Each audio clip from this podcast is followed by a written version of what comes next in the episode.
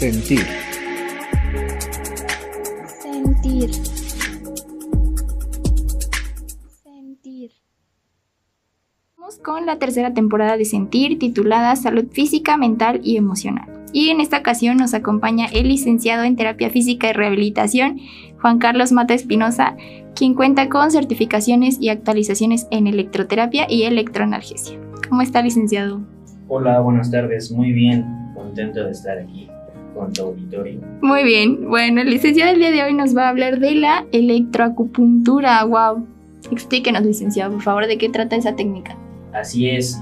Aquí escuché que ya hablaron de acupuntura, entonces la acupuntura es algo muy similar. Es la aplicación de agujas en el cuerpo y le sumas la corriente, corriente terapéutica. En este caso, pues hay algunas modalidades como hacerlo con electrodos o puedes ponerle caimanes a las agujas y aplicar la corriente directamente en las agujas. O sea, ¿y, eso para qué sirve o cómo?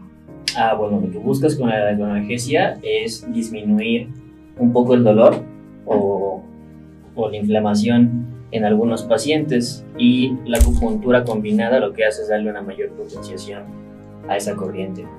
¿Qué padecimientos debo tener yo para que me puedan poner eh, electroacupuntura? Ah, pues los más comunes pueden ser dolor de espalda, eh, dolor como de cabeza que también es provocado regularmente por algunas contracturas en la espalda. Sobre todo ahorita con lo del home office y la contingencia, mucha gente está bajo estrés por las malas posturas, malas posiciones al trabajar. Entonces tampoco tienes que estar súper mal o esperarte que te duela mucho algo para que ah, acudas a una cita. Puedes hacer como terapias de digamos, para mantener, para prevenir. Y es una muy buena opción. Entonces te ayuda a relajar bastante.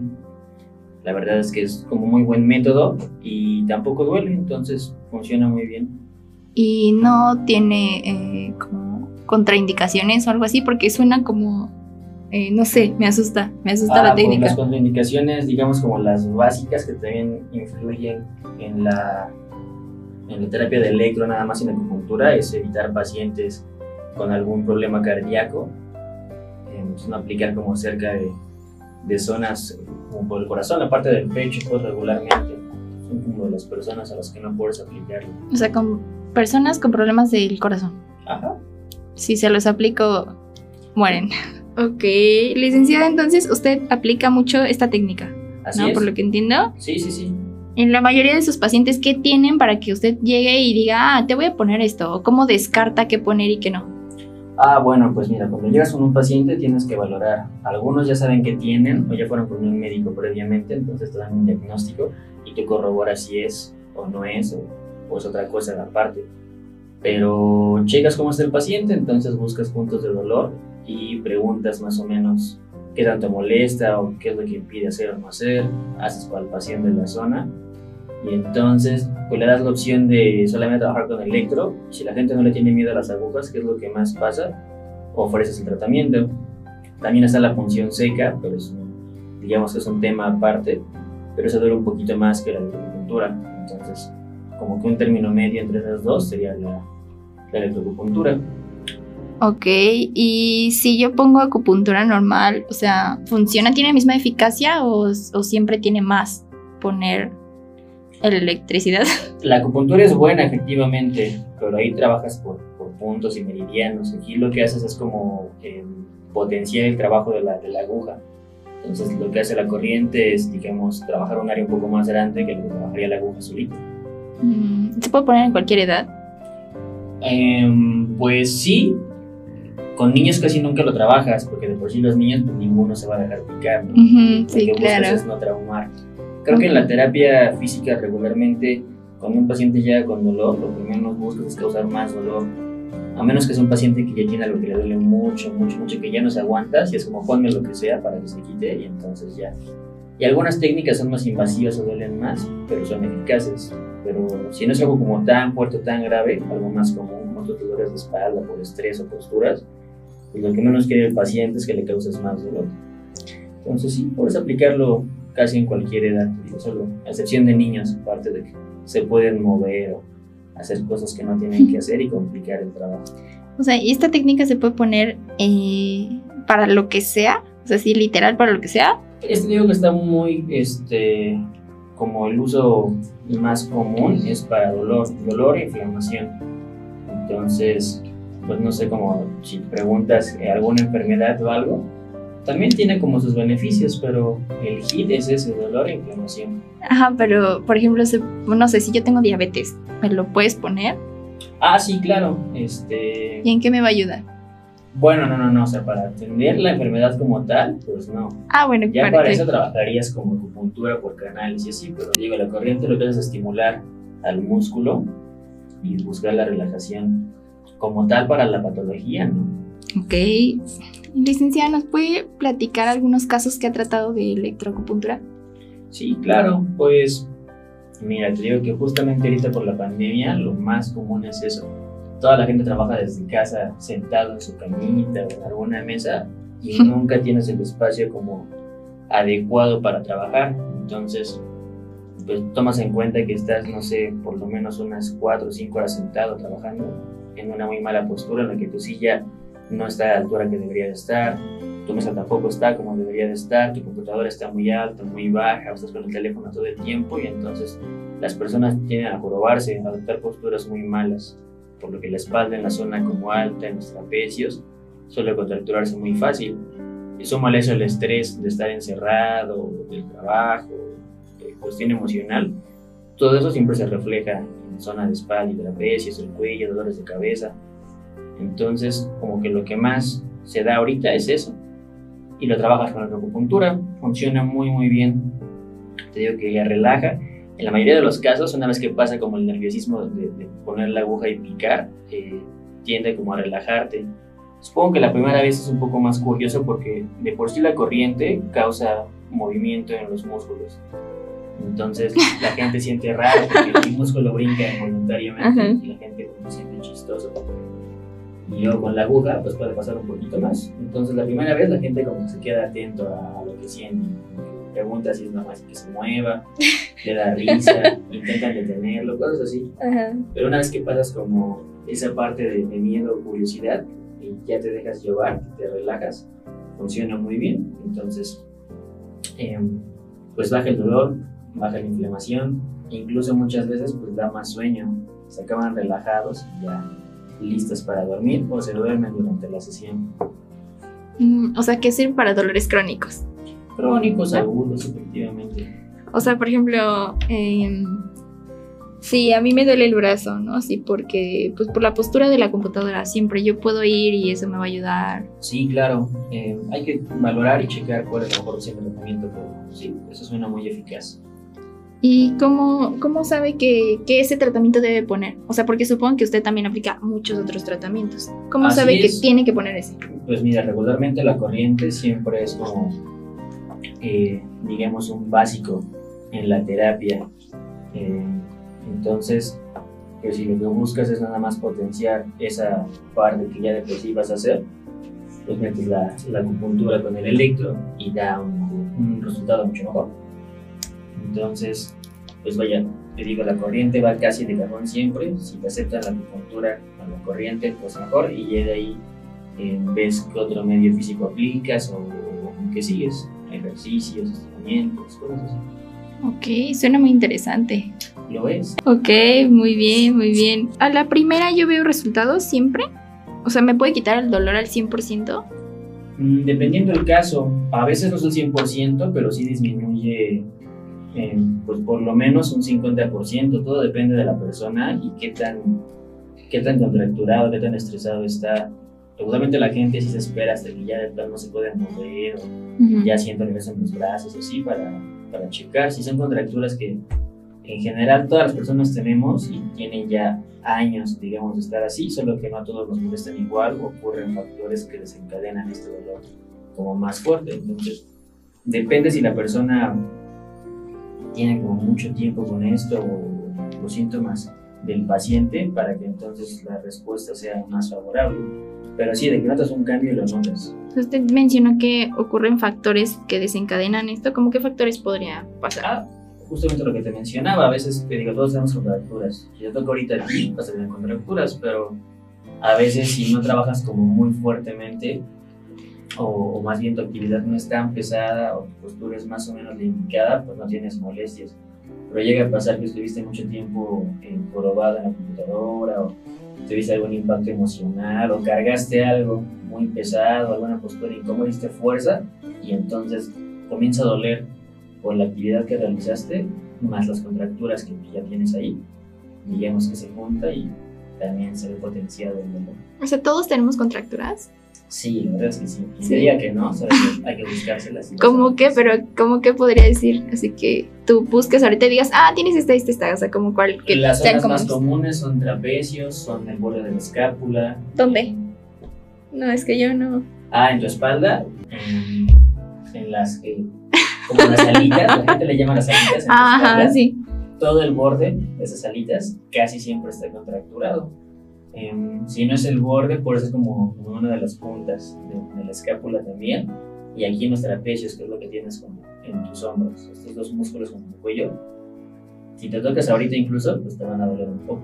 Entonces, si vas presionando y vas buscando los puntos, todos tenemos. O sea, es aquí donde luego la gente te hace masaje y que te duele un montón. exactamente. Sí, sí, porque regularmente ahí ya están los famosos puntos gatillo, que es como una contractura muy focalizada. Ah, ¿Y cómo me doy cuenta que tengo un punto gatillo? Haciendo la palpación, presionas y regularmente la manera como más sencilla de saber que lo tienes es al presionar, se siente como una bolita y tú cuando presionas la bolita se mueve como de un lado, Ajá, sí. y tú sientes como, se lo siente el paciente y tú como terapeuta lo sientes como que truena que se mueve. ¿Por eso se llama gatillo? Ajá, como si fuera una lijita, efectivamente. ¿Y eso se forman por...? Por estrés. ¿Por estrés? ¿Todo es por estrés? Ajá.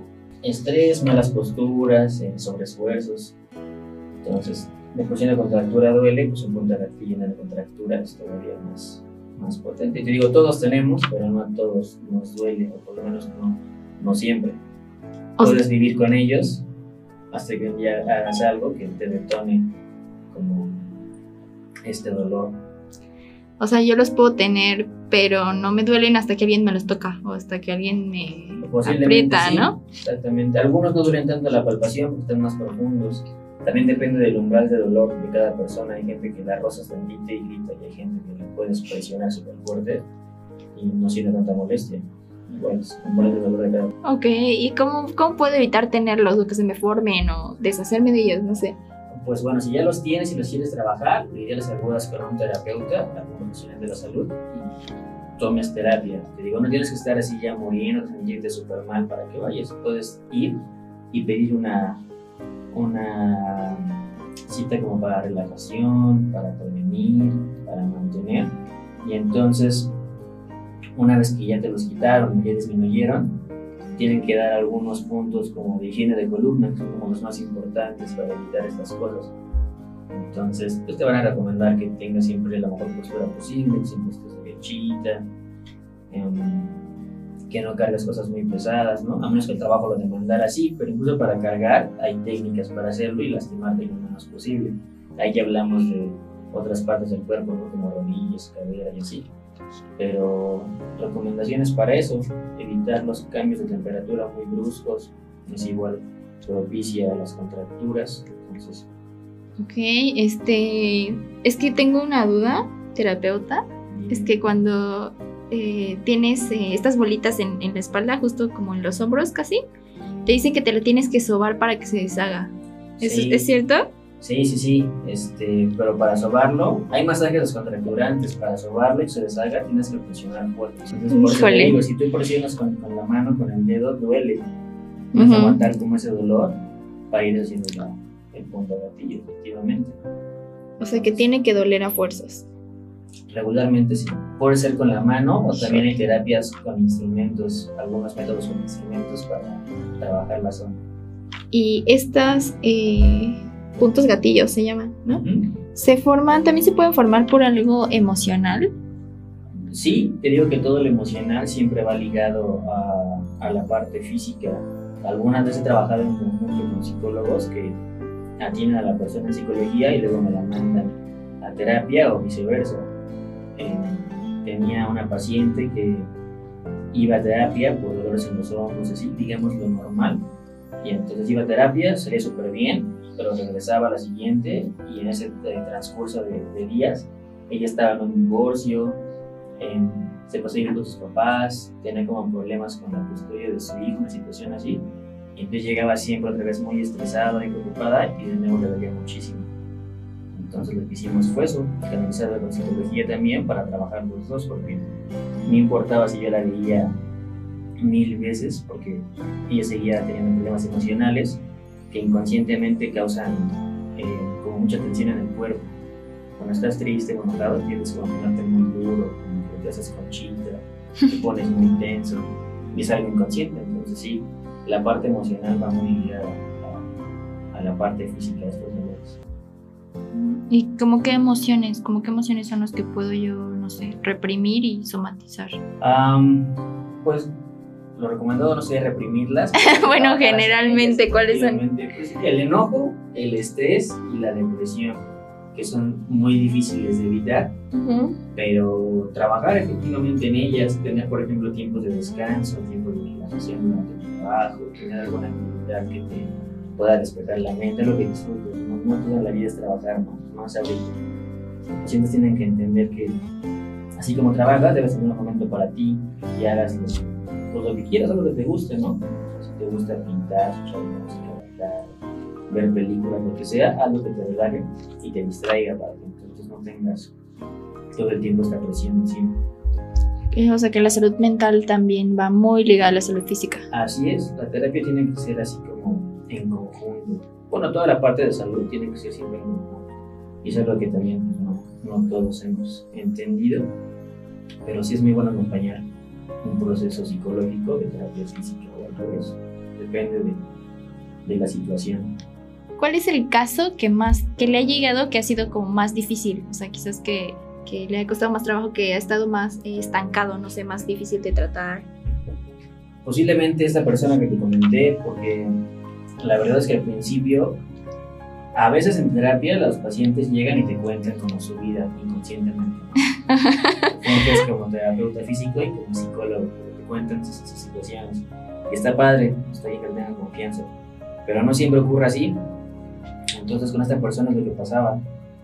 La atendía y llegaba después y otra vez estaba así muy contracturada, súper dura. Y preguntas qué es lo que pasa y te contestan como, pues nada, no. Trabajas algo, algo muy pesado y, los pacientes tienden como a ocultar de pronto la verdad. Hasta que yo un día la vi como, pues un poco mal su, aspecto era pues como muy, muy triste. Y ya me comentó toda la situación que vivía con lo de su divorcio, lo de sus papás. Me enteré que también ellos rentaban losa y ella cargaba las cajas de losa. Entonces imagínate. No, muy pesado para ella.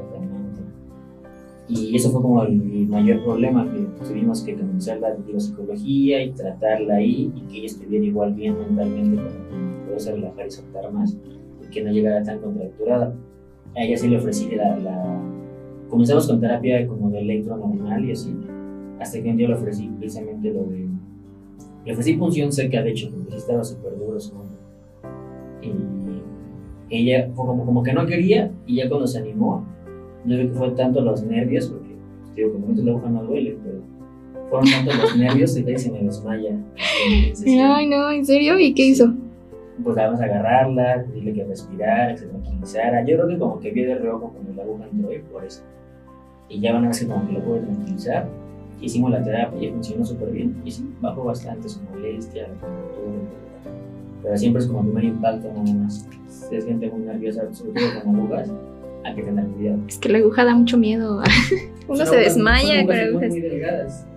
pero son, son especiales para eso. No son largas o algo así dependiendo del tamaño de la aguja, pero el tamaño estándar no es tan largo. No, no duele, son especiales, son incluso flexibles para en función poder manipular Dios, esto a mí me hubiera dado miedo. Yo creo que yo también me hubiera desmayado.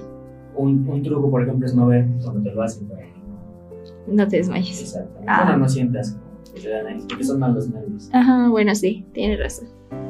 Muy bien. Bueno, licenciada, muchas gracias. ¿Algo por último que quiera mencionar? pues agradecerte por el espacio para venir y, platicar. Y pues que todos se, cuiden mucho, que no se esperen precisamente estar mal. Acudan con un terapeuta, y, um, busquen alguna actividad que los pueda ayudar a relajarse. Cuídense nada más ahorita con, con la pandemia. procuren estar derechitos. Ay, muchas gracias, muchas gracias, licenciado, por tomarse el tiempo de venir y platicarnos esta técnica. De verdad, se lo agradecemos mucho. Y pues, pues ya saben, la salud física va muy, muy relacionada con la salud mental y emocional y todo, todo viene pues ligado. Si una está mal, todas van a estar mal. Si una se compone como con su paciente, las demás pues pueden estar igual y uno nunca se va a componer, nunca va a mejorar. Y pues bueno, le agradecemos mucho al licenciado Juan Carlos, al fisioterapeuta, por haber venido y explicarnos esta técnica, esta técnica nueva que creo que no, quizás no es tan, tan sonada, pero es muy interesante. Y pues ya saben, ¿quiere licenciado dar un número o algo para que lo busquen? Mi número es 246 4591 950. Juan Carlos Mata, fisioterapeuta. Muy, con mucho gusto. Muchas gracias, licenciado. Y pues ya saben, si quieren eh, comunicarse con nosotros, igual para tomar terapia este, psicológica, puede ser al 246-248-6999. Y si no está en la cajita de descripción, ya saben. ¿Vale? Muchas, muchas gracias. Hasta luego. Kang